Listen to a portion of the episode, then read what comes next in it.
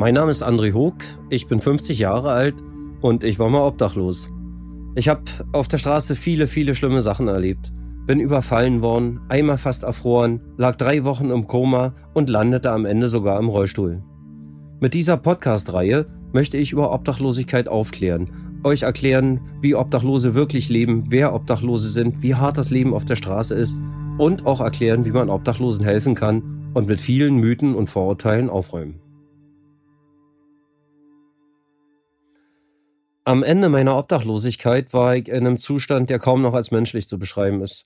Ich war extrem verwahrlost, äh, trank Unmengen Alkohol. Ich trank bis zu drei Flaschen Wodka am Tag, vier, fünf, sechs manchmal von diesen Starkbier, dieser Elephant Beer, äh, vier, fünf Packungen kurze Kräuterschnäpse und wenn eine vierte Flasche Schnaps da war, dann wurde die in der Regel auch noch leer.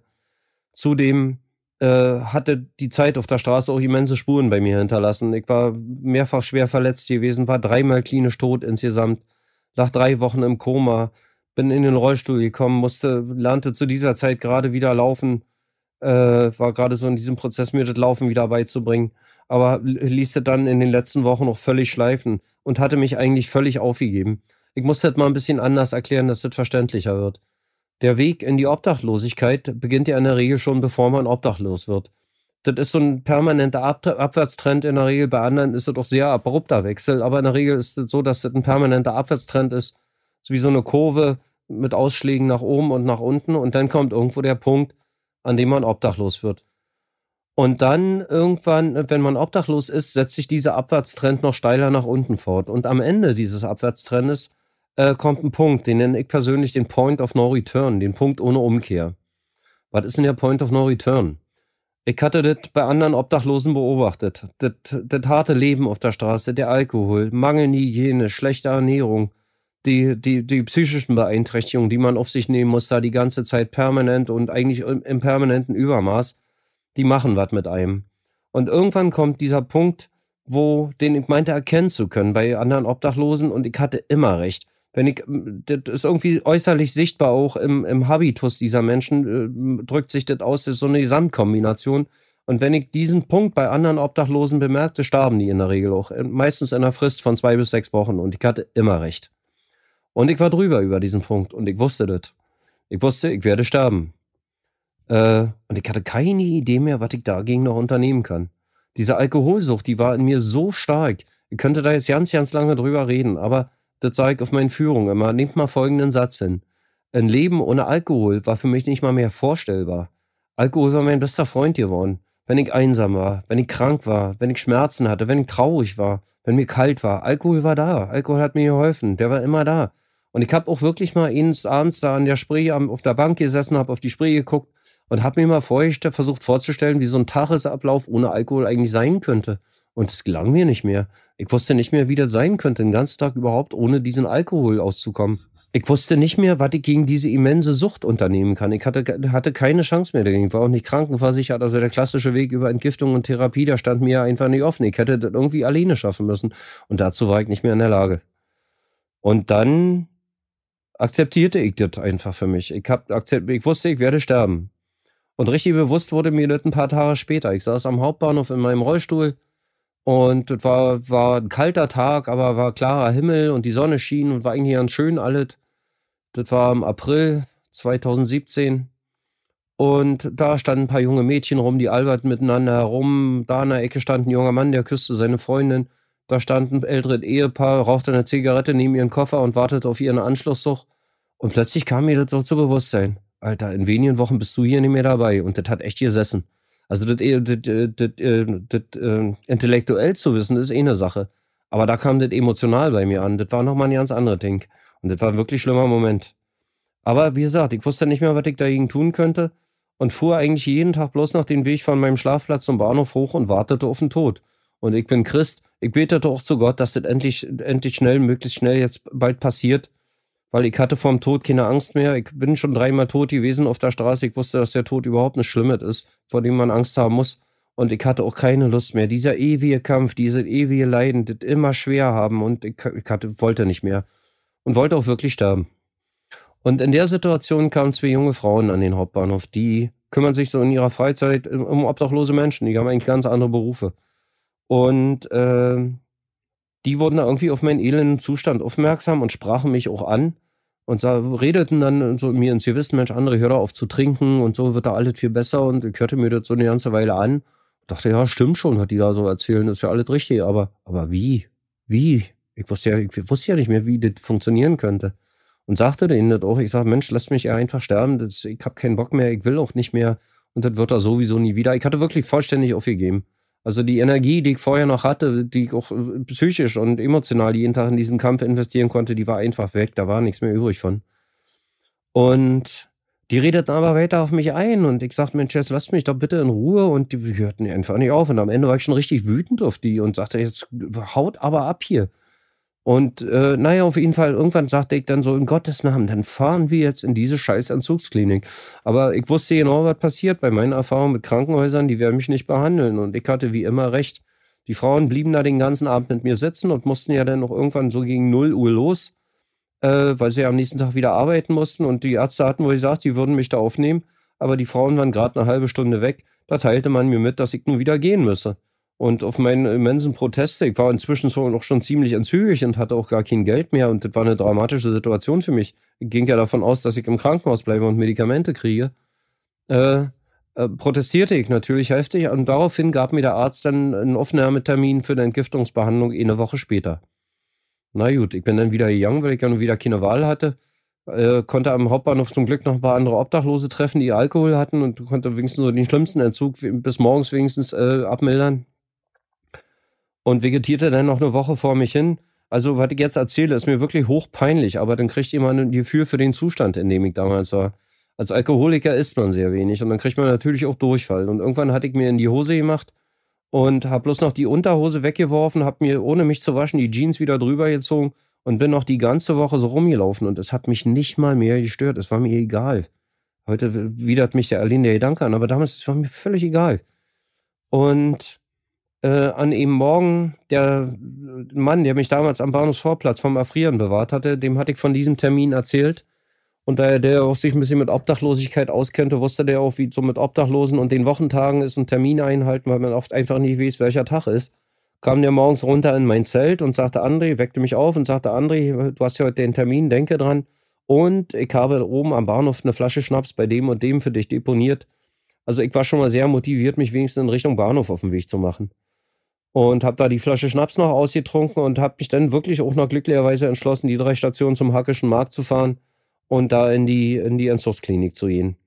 Dann halt wirklich schlimmen Entzug durchgestanden. Der war trotz Vergabe von Medikamenten extrem qualvoll. Also anders kann man das nie bezeichnen. Ich habe mal versucht, äh, so einen Alkoholbezug, äh, äh, Entzug äh, schriftlich äh, zu fixieren, um anderen Leuten mal ein Gefühl zu geben, wie, das wohl, wie, wie sich das wohl anfühlt. Und ich habe früher auch als Online-Journalist gearbeitet, also bin gewohnt, Texte zu schreiben und kann auch mit Worten und Sprache relativ gut umgehen. Aber es ist mir nicht gelungen, das wirklich so in der ganzen Komplexität mal irgendwie in Worte zu fassen. Da gibt es einfach keine Ausdrucksmittel für, also keine sprachlichen. Aber es ist ein ganz sch schlimmer Zustand. Mein Bett fühlte sich an, als wenn es wie auf hoher See durchs Zimmer schwankte. Ich hatte selbst im Liegen extremste Kreislaufstörungen. Ich zitterte, vibrierte förmlich. Also äußerlich war ein Zittern sichtbar am Körper. Aber innerlich spürte ich äh, extrem starke Vibrationen, die man nicht sehen konnte, aber die für mich sehr, sehr unangenehm waren. Äh, war, ich weiß nicht, ich kann, man kann es nicht beschreiben, das war schrecklich. Und äh, so nach sieben, acht Tagen äh, kam so mein halbwegs so in rudimentären Ansätzen meine gewohnte Persönlichkeit zurück. Wenn man so viel Alkohol trinkt wie ich damals, dann verändert man sich. Man ist kein normaler Mensch mehr. Man wird richtig zum Alkohol-Zombie. Man denkt anders, man fühlt anders, man trifft völlig andere Entscheidungen, man wertet Sachverhalte ganz anders als, als unter normalen, klaren Verstand. Aber da so nach sieben, acht Tagen kamen so erste Ansätze des meines gewohnten alten Ichs wieder zum Vorschein. Und da erst, da erst habe ich wirklich in der gesamten Komplexität realisiert, in welche enorme Gefahr ich mich da befand. Ich bin so viele Male dem Tod von der Schippe gesprungen. Äh, und da ist mir das aber erstmal emotional klar geworden. Und ich dachte, Alter, jetzt musst du hier was ändern. Du hast ja so viele Schüsse vor den Bug gekriegt. Der nächste, der wird ein Volltreffer, der versenkt dich, das ist dein Ende, das schaffst du nicht nochmal und ließ mir dann von der Sozialarbeiterin im Krankenhaus Listen mit Übergangshäusern geben, telefonierte die auch alle brav ab. Er hielt reihenweise Absagen, aber bei ihm hatte ich Glück. Die sagten, ruf dann und dann nochmal an. Und dass ich dann nochmal anrief und sagten sie, okay, du kannst nächste Woche Montag kommen. Und äh, die Ärzte behielt mich auch aus, aus sozialen Gründen noch eine Woche länger im Krankenhaus, als eigentlich nötig gewesen wäre. Also ich konnte nahtlos vom Krankenhaus in diese Einrichtung gehen und musste nicht noch mal eine Woche zurück auf die Straße. Ja, und nun erwartet man ja oder denkt man im Allgemeinen so, die Obdachloseneinrichtungen, da kommen dann Menschen wie ich an, die wirklich durch die Hölle gegangen sind. Und da sind dann Sozialarbeiter und Therapeuten, die denen helfen und so. Also die Hilfe, die ich erfahren habe, war null. Exakt null. Nichts, gar nichts. Ich kam da an, da begrüßte mich ein Mann, der sagte, hey André, schön, dass du da bist, komm mal hier, wir machen mal hier und äh, führte mich erstmal in die zweite Etage. Ich sagte, du Mensch, ich hab doch gesagt, ich bin Rollstuhlfahrer und lernte ja, wie gesagt, gerade das Laufen wieder. Also ich hatte vorher eh eine Etage geschafft und dann musste ich in die zweite. Ich hab's geschafft, irgendwie. Äh, kam da oben an und der zeigte mir dann so ein kleines Zimmer, Minimalsausstattung, acht Quadratmeter, da war ein Stuhl, Schrank, Tisch und Bett drin, mehr nicht. Und der Nach Mitbewohner hier im Nebenzimmer, der heißt so und so und tschüss. Und dann saß ich da in ihrem Zimmer. Ich erstmal Fenster auf Tür, auf Heizung aus. Ich hab das ja nicht ausgehalten in dem kleinen Raum. Vorher war viele, viele Monate der Himmel mein Dach. Ich war das ja nicht mehr gewöhnt, mich in Räumen aufzuhalten. Und dann saß ich dann plötzlich in so einem Mini-Zimmerchen. Ich dachte, ich krieg keine Luft da drin. Ja, und dann saß ich da eben. Mit, ich hatte nichts. Ich hatte einen Rucksack, ich hatte einen Schlafsack, eine Isomatte, einen Rollstuhl, einen Satz Wechselwäsche und die Kleidung, die ich am Leib trug. Kein Fernseher, kein Radio, kein Computer, kein Handy, nichts. Und dann saß ich eben in dem leeren Zimmer rum und dachte so eine Stunde, dachte, was, was willst du denn hier? Und war schon kurz davor, wieder zu gehen. Aber blieb dann zum Glück und habe mich entschlossen, da zu bleiben.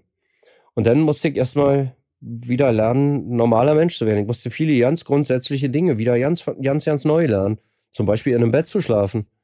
Äh, äh, dass der Peter mir dieses Zimmer zeigte, sah ich dieses wunderschöne weiche Bett. Das war, ach, das werde ich nie vergessen, war ein ganz toller Moment.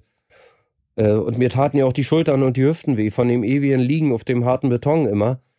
Und ich freute mich schon richtig drauf, mich da abends hinzulegen. Das war so der einzige Lichtblick, den ich da an der Situation erstmal sehen konnte. Und am Abend stellte ich mich unter der Dusche, wusch mir eine halbe Stunde lang den ganzen Dreck von der Straße vom Körper, aß mich satt, legte mich in dieses Bett und konnte nicht schlafen. Ich denke, naja, fremde Umgebung, enge Zimmer, muss man sich erstmal dran gewöhnen, aber morgen. Und nächste Nacht das gleiche, links, rechts, nochmal aufgestanden, nochmal hingelegt, in die Rucht, nochmal hingelegt, links, rechts, rechts, links, hin und her, ich konnte nicht schlafen. In der dritten Nacht kam, kam ich drauf voran, das Licht und legte meine Isomatte und meinen Schlafsack auf den Teppich und hab geschlafen wie ein Baby. Das hat fast drei Wochen gedauert, bis ich die erste Nacht im Bett mal wieder durchgeschlafen habe. Das muss, selbst so eine Sache musste ich wieder lernen. Regelmäßige Körperpflege zu betreiben. Auf der Straße wäscht man sich, wenn man Gelegenheit dazu hat oder wenn man wirklich doll schmutzig ist. Äh, und äh, regelmäßig morgens und abends die Zähne zu putzen, die Kleidung zu wechseln, nicht erst, wenn sie extrem verdreckt ist und das wirklich nötig ist, sondern das auch im normalen Tonus zu machen, auch morgens und abends die, äh, täglich frische Unterwäsche anzuziehen. Das musste ich alles wieder erlernen. Ich musste mein Sozialverhalten, das normale Sozialverhalten wieder neu erlernen. Der, der Ton und der Umgang auf der Straße ist viel unmittelbarer, viel rauer, teils brutaler. Also ich musste auch lernen, mit normalen Menschen wieder auf normale Art zu kommunizieren und nicht gleich meinen dicken Oberarm zu zeigen und mal ganz vorsichtig zu sagen. Das war ein Prozess, durch den ich durch musste, wo ich mich auch wirklich kontrollieren musste, regelmäßig, besonders in Konfliktsituationen. Aber habe ich ja nie gekriegt. Und dann musste ich eben auch aus dieser psychischen Verfassung auftauchen, dieses ausgegrenzt sein. Man fühlt sich wie der letzte Dreck nicht mal so viel wert. Und ich musste lernen, wieder Zutrauen zu mir selber zu fassen. Also der ganze Prozess in etwa hat ein Vierteljahr gedauert. Nach einem Vierteljahr hatte ich mich dann auch so weit erholt, dass ich auch wieder neuen Mut fasste und wieder ins Leben starten wollte und ich entschloss mich, meine alte Firma wieder aufzumachen. Auf Gran Canaria lief das ja sehr gut. Ich habe wirklich sehr gutes Geld damit verdient. Und ich bin ja auch nicht obdachlos geworden, weil, weil das wirtschaftlich nicht lief, sondern eben aus anderen Gründen, die ich eingangs mal in einer der ersten Folgen geschildert habe. Äh, sondern, äh, und ich dachte, Mensch, fängst du das einfach wieder an. Und war ja dann inzwischen auch beim Jobcenter, hatte da aber eine ganz bekloppte Fallmanagerin, die mochte mich einfach nicht, vom ersten Tag an nicht. Das war äh, abgrundtiefe Abneigung. Das hat die in allem, was die tat und was sie zu mir sagte, zum Ausdruck gebracht. Und der kam ich nun mit meinem Plan, ja, ich will jetzt gerne wieder selbstständig und ich würde gern zur Existenzgründerabteilung und das verweigerte die mir. Wir müssen jetzt erstmal, aber mit allen möglichen Tricks, eine normale Argumentation war ja nur schlecht möglich, aber dann griffst du zu irgendwelchen ähm, Mittelchen, die ich jetzt gleich mal schildern werde. Äh, sie sagte zum Beispiel, wir müssen jetzt erstmal feststellen, ob sie überhaupt arbeitsfähig sind. Ich sage, wie, was müssen wir feststellen? Ich sage, ob ich acht Stunden im Sitzen an einem Schreibtisch einen Computer bedienen kann. Ich sage, ich bin Rollstuhlfahrer. Ich sitze 16 Stunden am Tag. Sag, das kann ich. Ich sage, meine Hände kann ich bewegen und einen Computer kann ich wahrscheinlich besser bedienen als jeder hier im Hause. Ich sage, ich schreibe Programme für die Dinger.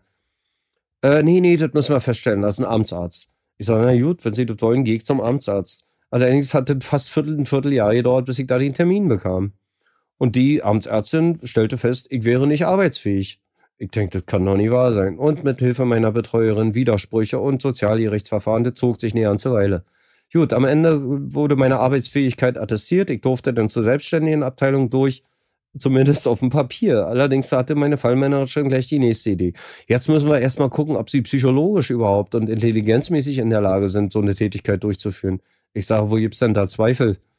Naja, nach 20 Jahren Sauferei. Ich sag, stopp, stopp. Ich sag, wie 20 Jahren Sauferei? Ich sag, ich habe in den anderthalb Jahren auf der Straße und ein halbes Jahr vorher Alkohol getrunken, sonst nie, sage ich. Ja, aber trotzdem, das müssen wir jetzt machen. Okay, ich sage, gut. Dann wieder ein Vierteljahr auf den Termin beim, beim Psychologen gewartet. Den Test habe ich mit deutlich überdurchschnittlichen Ergebnissen abgeschlossen. Also mein, an meiner Intelligenz und Arbeitsfähigkeit gab es überhaupt keinen Zweifel. Äh, und du hoffte, dass ich endlich nun zur Existenzgründerabteilung durch dürfte. Meine Fallmanagerin war anderer Meinung. Jetzt müsse ich nochmal zurück zum ersten Amtsarzt und der müsse mich nochmal untersuchen. Aber das regle man auf einem kurzen Dienst, jetzt würde nur 14 Tage dauern. Naja, es dauerte wieder Wochen und Monate, wo nichts passierte. In der Zwischenzeit hatte ich aber schon meine Wohnung gefunden. Dazu sage ich auch gleich nochmal einen Satz. Äh, und war durch den Wohnbezirkswechsel in Berlin war ich beim neuen Jobcenter und da war die ganze Angelegenheit, die mich da jetzt schon viele Monate beschäftigte, in einem fünfminütigen Gespräch erklärt und ich, mir wurde erlaubt, zum, zur Existenzgründerabteilung durchzugehen. Kurzen Satz zur Wohnung. Ich setze an der Stelle gleich wieder ein. Eine Wohnung zu finden, wenn man obdachlos war, ist immens schwer. Ich habe in einem anderen Podcast schon mal die Schwierigkeiten allein mit der, mit der äh, Mietschuldenfreiheitsbescheinigung äh, geschildert. Ich hatte am Ende wirklich Glück. Ich kannte wieder, der jemanden kannte, der bei einer Wohnungsbaugesellschaft gearbeitet hat. Und somit habe ich dann am Ende auch ziemlich unkompliziert meine Wohnung gekriegt. Äh, ohne das jetzt weiter auszuführen, weil ich will der Person, die mir da geholfen hat, auch nicht im Nachhinein noch schaden, nicht, dass sie da Probleme kriegt. Äh, inzwischen, als ich jetzt, mir wurde ja nur gestattet, äh, zur Existenzgründerabteilung durchzugehen. Allerdings hat sich inzwischen eine andere Situation ergeben. Da ich ja, ähm, ich war Hartz-IV-Empfänger und als ich da in dem Übergangshaus ankam, besaß ich nichts, außer die eingangs geschilderten Sachen. Und das Hartz-IV-Geld, das reicht einfach nicht. Ich trank ja nicht und rauchte in einer Woche zwei Päckchen Tabak. Also ich gönnte mir gar nichts, aber das Geld ist einfach nicht genug. Das reicht nicht mal zum Leben. Am Monatsende, die letzten zwei, drei Tage, ist einfach das Geld alle, egal was man macht. Und mir davon wieder neue Kleidung etc. anzuschaffen, das war einfach nicht möglich. Also um mir das wieder anzuschaffen, bin ich weiter jeden Morgen zum Hauptbahnhof gefahren für zwei Stunden und habe da die Obdachlosenzeitung verkauft. Und habe mir das Geld gespart und habe mich davon wieder eingekleidet und mir auch ein paar kleine Sachen wie einen gebrauchten Fernseher und so was alles wieder zusammengekauft. Und dadurch hatte ich weiterhin Kontakt zu den Leuten, mit denen ich früher zusammen auf der Straße gelebt habe. Und dann sage ich zum Beispiel bei dem einen, der braucht einen neuen Schlafsack oder dem ist der Rucksack geklaut worden oder bei dem sind die Schuhe kaputt gegangen und organisierte die Sachen eben, indem ich Facebook-Aufrufe startete, im Bekanntenkreis rumfragte und das wurde irgendwie immer ein bisschen mehr, so nach und nach im Laufe der Zeit. Und dann kam der eine mal an und hier hilf mir mal das Behördenformular auszufüllen oder kannst du mal nicht mit zum Amt kommen. Und ohne dass ich es eigentlich wollte, entwickelte sich das dahin, dass ich irgendwann 10 bis 12 Stunden als Streetworker für die Jungs tätig war. Und das wurde nahm ähm, immer größere Ausmaße an. Irgendwann war das so ja so, dass neue Obdachlose, die mich selbst als Obdachlose nicht mehr kannten, meinten, ich wäre der staatliche Streetworker da am Bahnhof. Und da hat mir auch gelungen, war in der Zwischenzeit einige Leute von der Straße zu retten und in, in halbwegs vernünftige Verhältnisse zu bringen. Äh, dachte ich, mach doch dein, dein, was du gut kannst, mach das doch zu deinem Beruf. Allerdings haben wir in Berlin die Situation, dass ich, äh, dass ich habe keine Sozialarbeit studiert. Und wenn man in Berlin keine Sozialarbeit studiert hat, dann darf man nicht als Streetworker tätig werden, egal ob man es kann oder nicht. Das ist einfach, die, die, ohne diese Zeugnisse, dieses Blatt Papier, ist man dafür nicht in der Lage. Alles klar. Irgendwann hatte ich großes Glück, wurde von einer Hilfsorganisation angestellt und habe am Kältebahnhof Lichtenberg im letzten Winter äh, 18, 19 äh, auf, äh, als, als Streetworker eben gearbeitet und habe auch die ganze Arbeit da ziemlich, ziemlich gemanagt. Allerdings gab es dann irgendwann Probleme. Erstmal wurde mir die Arbeit da immens schwer gemacht. Mein Chef erteilte mir auch ein äh, klares Handlungsverbot, sondern er sagte wörtlich, dein Job ist es, die Obdachlosen vor dem Erfrieren zu bewahren und mehr nicht. Hm. War schon der erste Denkzettel. Und irgendwann wurde ich da auf einen Obdachlosen aufmerksam, der ein akuter Lebensgefahr war. Und wir hatten noch eine Kollegin, die war auch sozial, äh, senatsfinanziert, extra für diesen Zweck.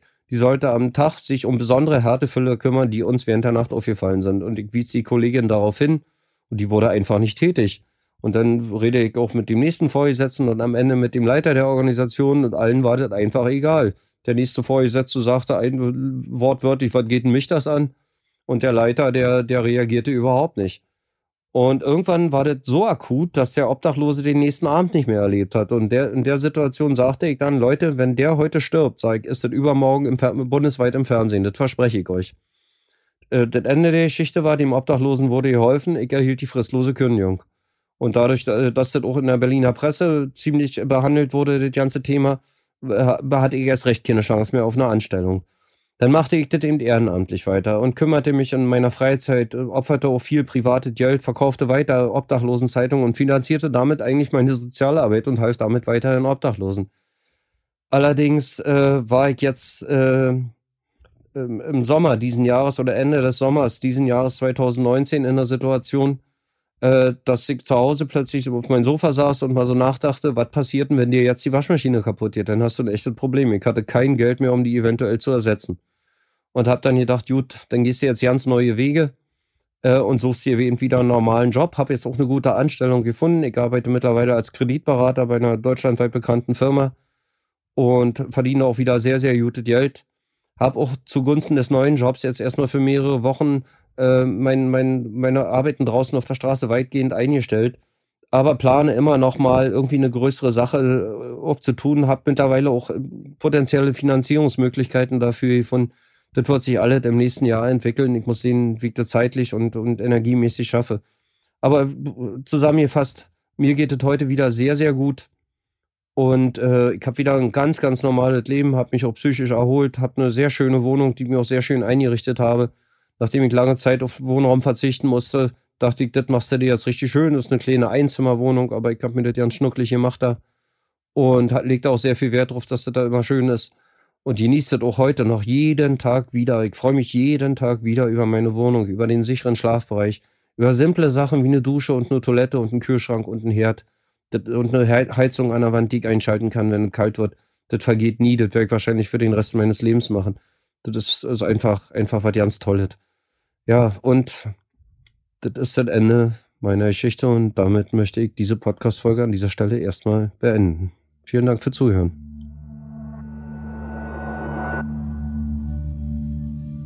Vielen Dank fürs Zuhören. Wir freuen uns über Fragen, Anregungen und Feedback eurerseits. Solltet ihr Kontakt zu mir aufnehmen wollen, könnt ihr mich gerne über Facebook adden. Mein Name ist André Hoog, buchstabiert sich H-O-E-K und ich habe den Beinamen Steppenwolf. Wir würden uns sehr über Bewertungen in eurer Podcast-App freuen. Produziert wird dieser Podcast von Schönlein Media, Redaktion Najana Heuer.